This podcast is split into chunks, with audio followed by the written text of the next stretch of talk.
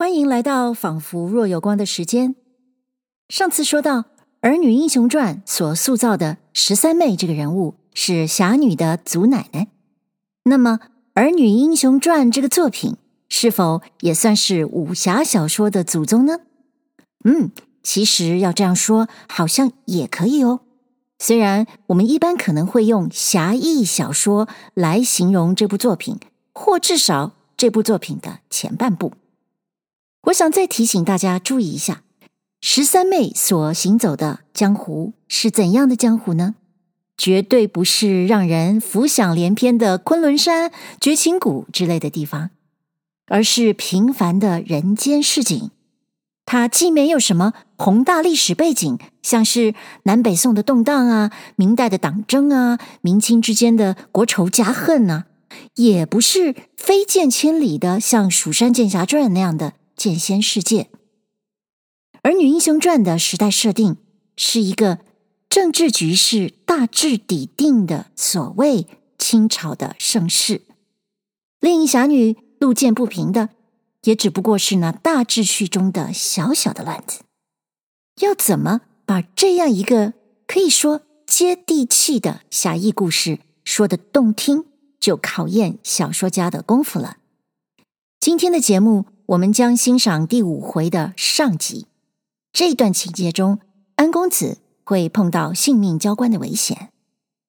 《儿女英雄传》还有一个有趣的特色，那就是不但是作为叙事者的说书人特别会说话，连里面的角色都是个个会说话，每个人说起话来都是一套一套的。就连我们这位凛若冰霜的侠女。都像是辩论社社长，这可说是这部小说的一种语言趣味，大家可以用愉快的心情来欣赏看看。哦，对了，还要提一句，《儿女英雄传》里有不少北方的方言，有些听不懂就算了，有一些呢，则一定要说明。在这期节目中，一定要知道的一句话叫做“撇儿苏儿”，它的意思。就是，呜呜呜，哭了。谁哭了？来听听看吧。《儿女英雄传》第五回，小侠女重义更圆情，却书生避难翻遭祸。上集。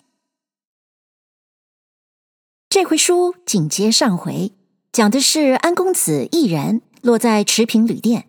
遇见一个不知姓名的女子，花容月貌，金钗不群，本领惊人，行踪难辨，一时错把她认作了一个来历不明之人，加上一备防范，偏偏那女子又是有意而来，彼此阴错阳差，你越防她，她越近你，防着防着，索性防到自己屋里来了。及至到了屋里。安公子是让那女子出来，自己好进去；那女子是让安公子进去，他可不出来。安公子女孩一般的人，哪里经得起这等的魔法？不想这一磨，正应了俗语说：“铁打房梁磨绣针”，竟磨出个剑士来了。你道他有了个什么见识？说来好笑，却也可怜啊！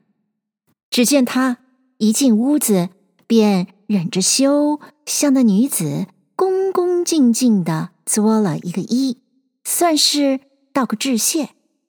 那女子也深深的还了个万福。二人见礼已罢，安公子便向那萧马子里拿出两吊钱来，放在那女子跟前。却又说不出个所以然来。那女子忙问说：“这是什么意思？”公子说：“我方才有言在先，拿进这石头来，有两串谢仪。”那女子笑了一笑，说：“岂有此理，笑话了。”应把那跑堂的叫来说：“这是这位客人赏你们的。”三个人拿去分了吧。那两个更夫正在那里平垫方才起出来的土，听见两吊钱，也跑了过来。那跑堂的先说：“这这我们怎么到稳吃三住呢？”那女子说：“别累赘，拿了去，我还干正经的呢。”三个人谢了一谢，两个更夫就和他在窗外的分起来。那跑堂的只得叫苦，他原想着这是点儿外财，这头儿要了两吊，那头儿说了四百。一吊六百文是稳稳的下腰了，不料给当面都露亮了，也只得三一三十一和那两个每人六百六十六的平分。分完了，他算多剩了一个大钱，掖在耳朵眼儿里，和两个更夫拿着撅头绳杠去了，不提。公子见那女子这光景，自己也知道。这两吊钱又弄一项了，才带善事儿的躲开。那女子让道：“尊客请坐，我有话请教，请问尊客上姓，先乡哪里？你此来自然是从上路来到下路去，是往哪方去？从何处来？看你既不是官员赴任。”又不是买卖经商，更不是觅衣求食，究竟有什么要紧的勾当？怎生的半当也不带一个出来？就这等孤身上路呢？请教。公子听了头一句，就想起妈妈爹嘱咐的：“逢人只说三分话，未可全抛一片心”的话来了。想了想，啊。我这安字说三分，嗯，可怎么样的分法呢？难道我说我姓宝头儿，还是我姓女不成？况且祖宗传流的姓如何假的？便直截了当的说：“我姓安。”说了这句，自己可不会问人家的姓。紧接着就把那家住北京改了个方向。前往南河调了个过儿，说：“我是保定府人，我从家乡来到河南去，打算谋个管地做幕。我本有个伙伴在后面走着，大约早晚也就到。”那女子笑了笑，说：“原来如此，只是我还要请教。”这块石头又要它何用？公子听了这句，口中不言，心里暗想说：“这可没得说的了，怎么好说？我怕你是个给强盗看道的，要顶上这门，不准你进来呢。只得说是我见这店里串店的闲杂人过多，不耐这烦扰。”要把这门顶上，便是夜里也严谨些。自己说完了，觉着这话说了个周全，遮了个严密，这大概算得逢人只说三分话，未可全抛一片心了。只见那女子未曾说话，先冷笑了一声，说：“哼，你这人怎生的？”这等枉读诗书，不明世事。你我萍水相逢，况且男女有别，你与我无干，我管你不着。如今我无端的多这番闲事，问这些闲话，自然有个缘故。我既这等苦苦相问，你自然就该侃侃而谈。怎么问了半日？你一味的吞吞吐吐、支支吾吾，你把我做何等人看待？列公，若论安公子长得这么大，大约除了受父母的教训，还没受过这等大马金刀的排训呢。无奈人家的辞严义正，自己胆怯心虚，只得陪着笑脸说：“说哪里话？”我安某从不会说谎，更不敢轻慢人。这这个，还请原谅。”那女子道：“这轻慢不轻慢，倒也不在我心上。我是天生这等一个多事的人，我不愿做的，你哀求会子也是枉然。我一定要做的，你轻慢些儿也不要紧。这且休提。你若说你不是谎话，等我一桩桩的点破了给你听。你道你是保定府人，听你说话分明是京都口吻。”而且满面的诗礼家风，一身的簪缨饰派，怎的说得到是保定府人？你道你是往河南去，如果往河南去，从上路就该岔道。如今走的正是山东大路，奔江南江北的一条路程。若说你往南河淮安一带，还说得去，怎么说到是往河南去？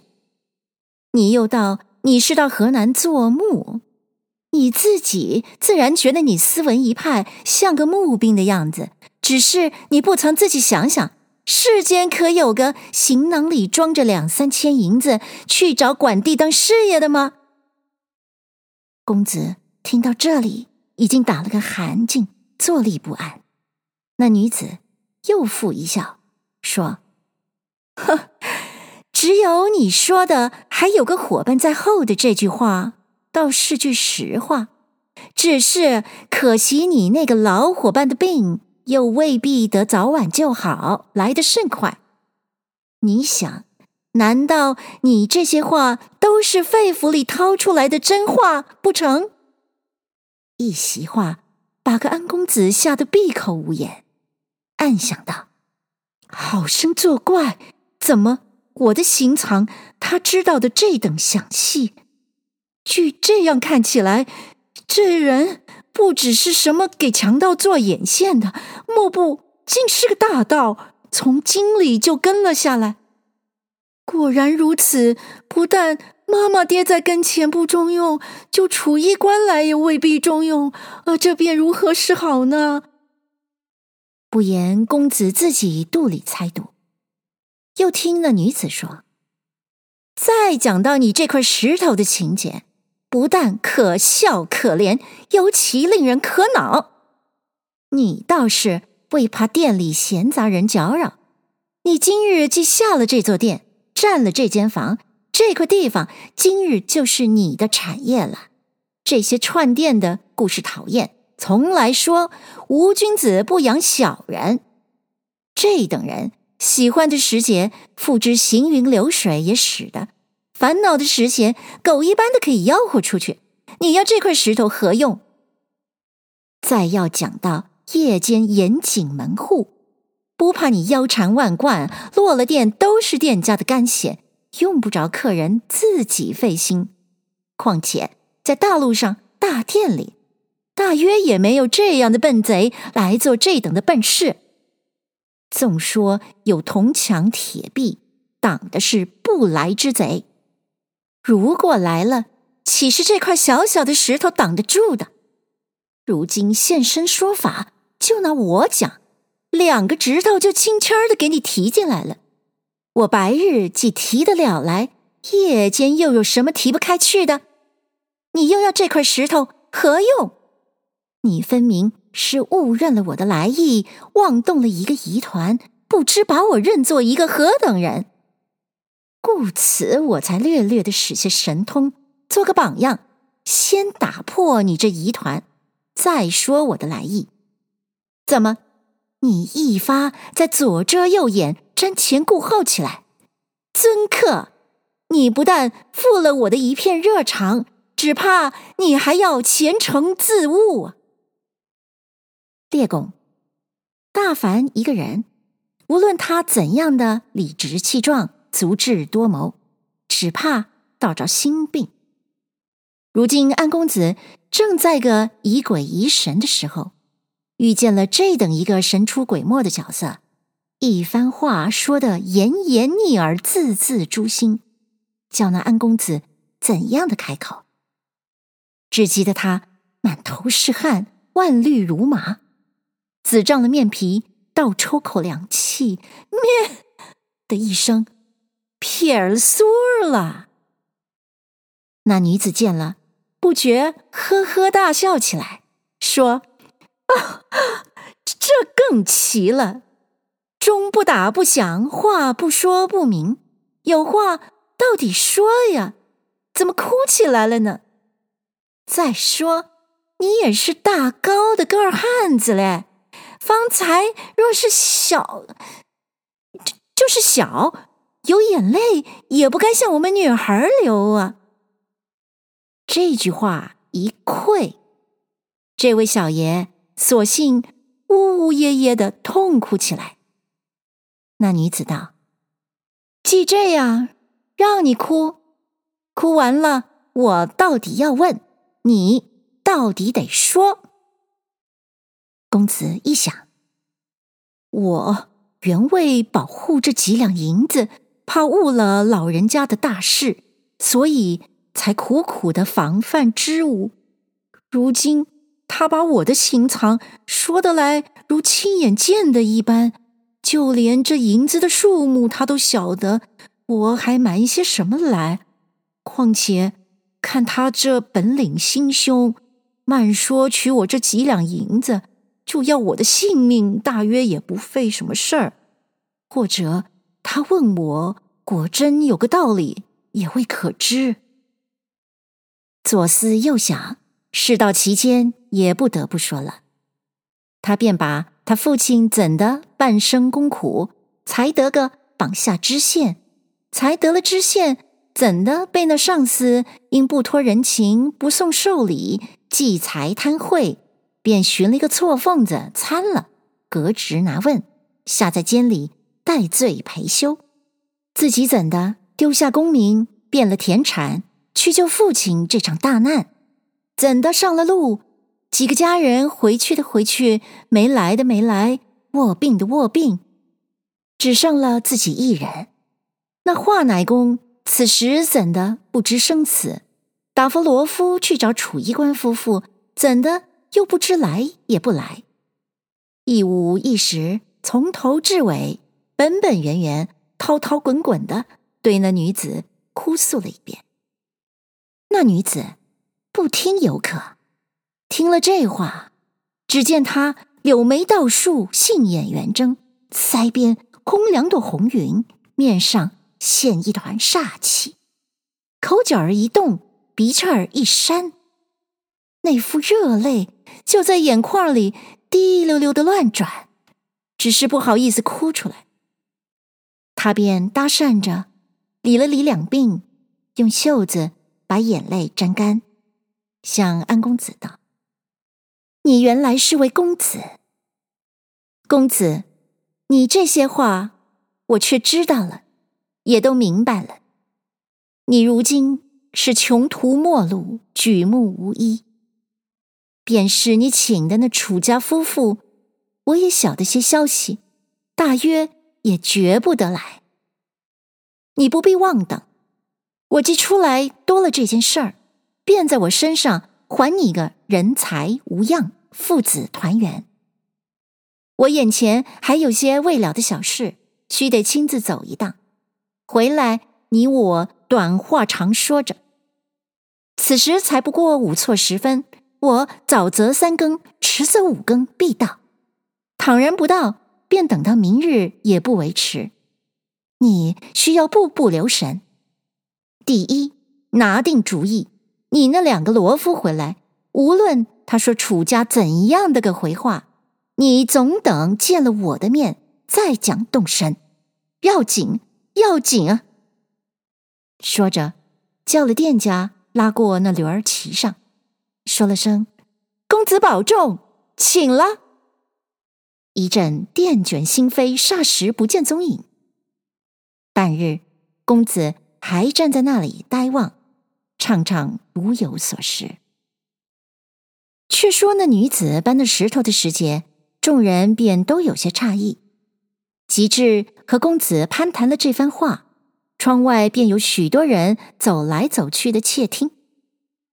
一时传到店主人耳中，那店主人本是个老经济，他见那女子行迹有些古怪，公子又年轻，不知术务，生恐弄出个什么事儿来，殿中受累，便走到公子房中，要问个端地。那公子正想着方才那女子的话，在那里纳闷，见店主人进来，只得起身让座。那店主人说了两句闲话，便问公子道：“客官，方才走的那个娘们是一路来的吗？”公子答说：“不是。”店主人又问。这样一定是向来认识，在这里遇着了。公子道：“我连他的姓字名谁、家乡住处都不知道，从哪里认得起啊？”店主人说：“既如此，我可有句老实话说给你，客官，你要知，我们开了这座店，将本图利也不是容易。”一天开开店门，凡是落我这店的，无论你腰里有个一千八百，以至一吊两吊，都是店家的感谢，保得无事，彼此都愿意。万一有个失闪，我店家推不上干净来。事情小还不过费些精神唇舌，到了事情大了。跟着金官洞府听审随衙也说不了啊！这咱们可讲的是各由天命啊！要是你自己个儿招些邪魔外祟来，弄得受了累，那我可全不知道啊！据我看，方才这个娘们太不对眼，还沾着有点儿的邪道啊！慢说客官你。就连我们开店的，只管什么人都经见过，只断不透这个人来啊！我们也得小心啊！客官，你自己也得小心。公子着急说：“难道我不怕吗？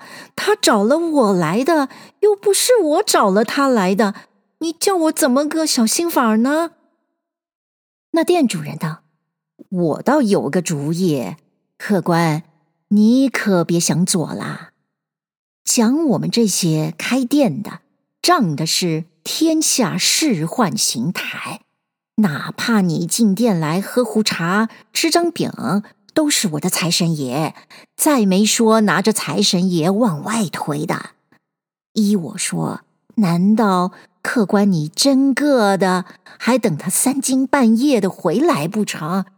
知道弄出个什么事儿来，莫如趁天气还早躲了他，等他晚上果然来的时候，我们店里就好和他打饥荒了。你老白想想，我这话是为我，是为你啊。公子说：“你叫我一个人躲到哪里去呢？”那店主人往外一指，说。那不是他们脚上的伙计们回来了？公子往外一看，只见自己的两个罗夫回来了。公子连忙问道：“怎么样？见着他没有？”白脸儿郎说：“好容易才找到了那个楚爷，给你老捎了个好儿来。他说家里的事情摘不开，不得来，请你老儿亲自去。”今儿就在他家住，他在家老等。公子听了犹疑，那店主人便说：“这事情巧嘞，客官你就借此避开了，岂不是好？”那两个罗夫都问：“怎么回事啊？”店家便把方才的话说了一遍。罗夫一听，正中下怀。便一力的撺掇公子快走。公子故事十分不愿，一则自己本有些害怕，二则当不得店家罗夫两下里七言八语，三则想着相离也不过二十多里地，且到那里见着楚衣官也有个依傍，四则也是他命中注定，何该有这场大难。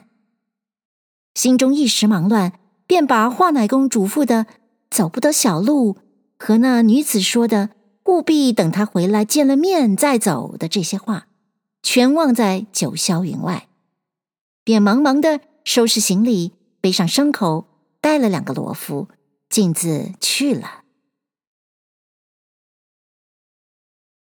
谢谢您收听这一集的《仿佛若有光》，怎么样？大家是不是觉得越来越进入武侠小说的情境了呢？十三妹是不是真的好凶、好会说话？下一集十三妹就要大展神威喽！如果您好奇侠女十三妹究竟武功如何，欢迎您在收听的平台上按下订阅。那么，我们下一集。仿佛若有光的时间，再会喽。